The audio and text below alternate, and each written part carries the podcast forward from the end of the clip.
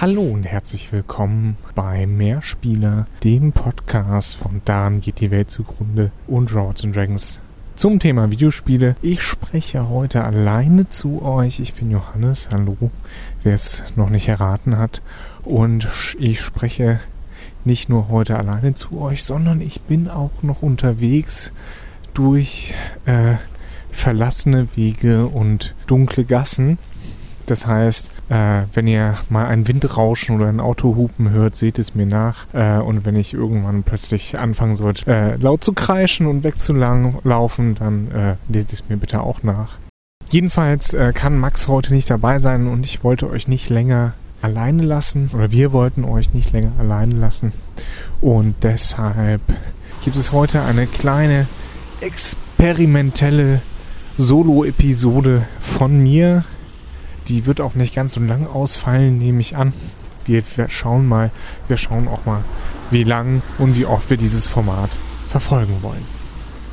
Ich möchte dann heute die Gelegenheit nutzen, mit euch über ein Thema zu sprechen, was mich so ein bisschen beschäftigt hat, auch äh, das letzte Jahr über. Ich habe dafür das Science-Fiction-Jahrbuch äh, ein bisschen über sein, äh, natürlich über Science-Fiction-Spiele und dazu fällt für mich auch postapokalyptische Spiele geschrieben und mir ist aufgefallen, dass es zwar sehr viele postapokalyptische Spiele gibt. Ist ein cooles Setting, ist auch ein Setting, mit dem ich sehr viel anfangen kann. Ich finde den Gedanken faszinierend, dass diese Zivilisation, die wir kennen, irgendwann aufhört oder aufhört in der Form zu existieren, wie wir es erwarten. Aber dass viele postapokalyptische Spiele letztlich sehr Action, wenn nicht sogar gewaltorientiert sind. Und äh, das, das finde ich interessant, denn gerade Postapokalypse, in der geht es ja oft darum, dass Dinge kaputt sind und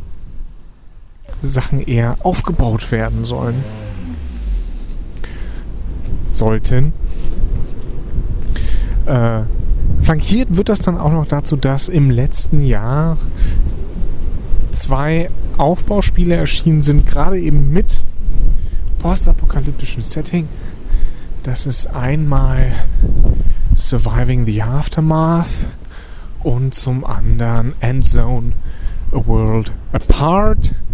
Das sind zwei Aufbauspiele, zwei auch sich sehr ähnlich seiende Aufbauspiele, auf die ich vielleicht auch nochmal gesondert einem anderen Podcast drauf äh, eingehen werde. Äh, und ich dachte mir, das ist interessant. Äh, vor ein, zwei Jahren, äh, als ich eben an diesen Artikeln saß, dachte ich mir, warum gibt es nicht, nicht mehr Aufbauspiele in der Postapokalypse und dann zack, gleich zwei in einem Jahr zurück zur Postapokalypse als Setting für Videospiele. Ich finde das so interessant, dass es äh, eben diesen, diesen Action-Aspekt hat, vielfach. Ähm, einfach weil das Setting eigentlich anders gedacht war. Also wenn wir an die literarischen Vorbilder, wie zum Beispiel Kantikel für Leibowitz, äh, ich glaube im Deutschen ist es tatsächlich ein Kantikel für Leibowitz, zurückgehen, 50er, 60er Jahre, das war die Zeit nicht nur des Kalten Krieges, sondern eben auch der literarischen Verarbeitung dieser Situation, der Vorstellung einer äh, Postapokalypse. Und da ging es oftmals in den Romanen viel mehr um den Aspekt Aufbau einer Gemeinschaft, wie überleben die Leute, welche neuen Gesellschaften gründen sich vielleicht? Und das findet sich tatsächlich dann in der Videospielwelt äh, viel eher anders wieder mit anders in dem Sinne meine ich, dass es eben hauptsächlich diesen Action-Aspekt geht. Es geht hauptsächlich ums Töten, ums Vernichten, was spaßig sein kann, das will ich gar nicht äh, verneinen, aber dem Genre meiner Meinung nach gar nicht so gerecht wird. Denken wir dann zum Beispiel auch an Rage, Rage 2, denken wir an das schon erwähnte Far Cry New Dawn, denken wir an das Mad Max Spiel, äh, und all die anderen, und natürlich äh, an, an die Fallout-Spiele, die ja alle quasi, vor allen Dingen die Fallout-Spiele, äh, sind ja quasi Meilensteine der Videospielbearbeitung dieses Genres Postapokalypse. Und da ist es, wie gesagt, relativ interessant, dass vor allen Dingen in den nach Black Isle Spielen, also vor allen Dingen eben den Bethesda Spielen, Gewalt so eine große Rolle spielt. Spielte sie auch natürlich in Fallout 1 und 2.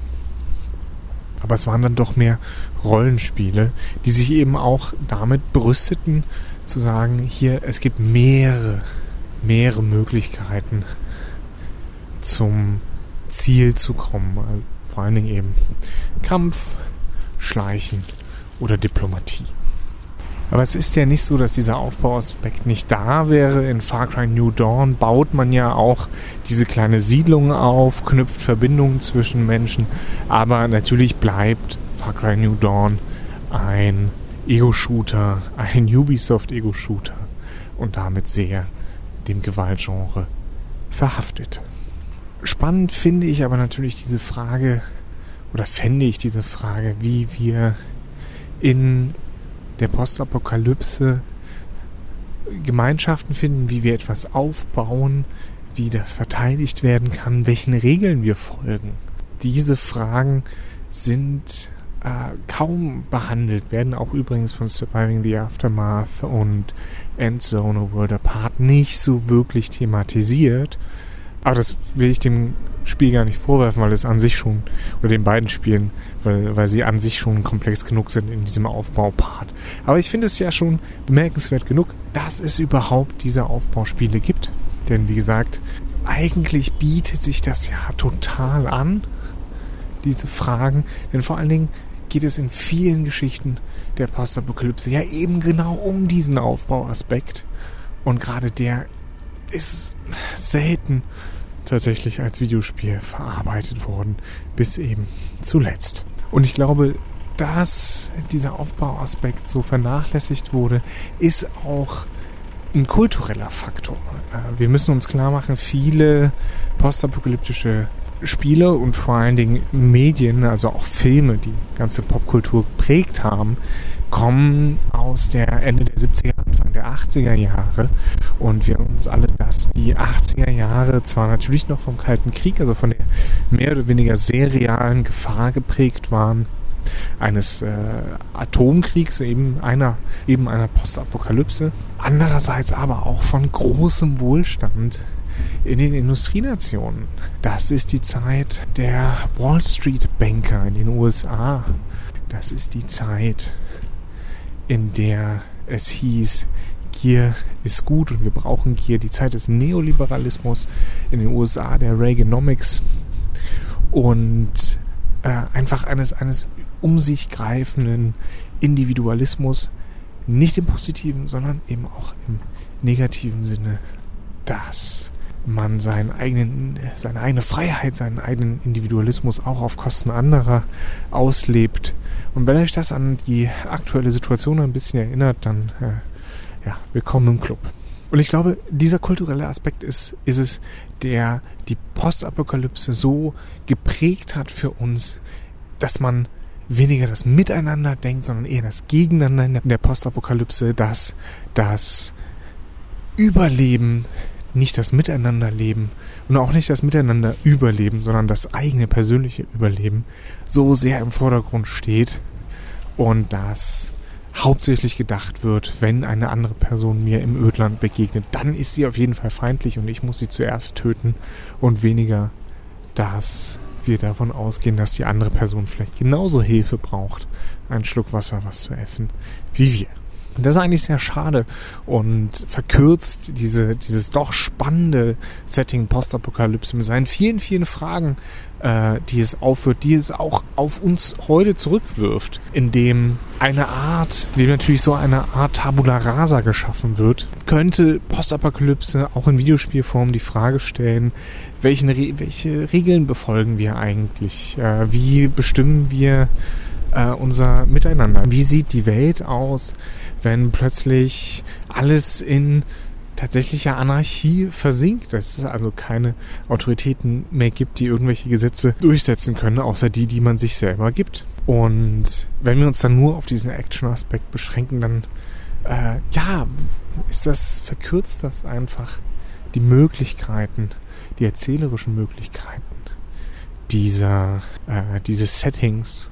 Und das ist schade. Und deswegen würde ich mir hoffen, damit äh, versuche ich mal zum Ende zu kommen. Ich hoffe, es war nicht zu Train of Thought mäßig. Ich hoffe, dass ähm, man sich ein Beispiel nimmt, eben an Surviving the Aftermath, an Ends on a World Apart, die beides keine Meisterwerke sind spielerisch, aber äh, auf jeden Fall solide. Übrigens, dass man sich daran ein Beispiel nimmt und auch mal andere Videospielgenres erforscht äh, mit der Frage, wie wollen wir nach dem großen Knall leben? Wie überleben wir nicht nur, sondern wie leben, überleben wir vor allen Dingen zusammen? Das kann man auch übrigens als Ego-Shooter erforschen, aber das ist vielleicht nicht die beste Herangehensweise.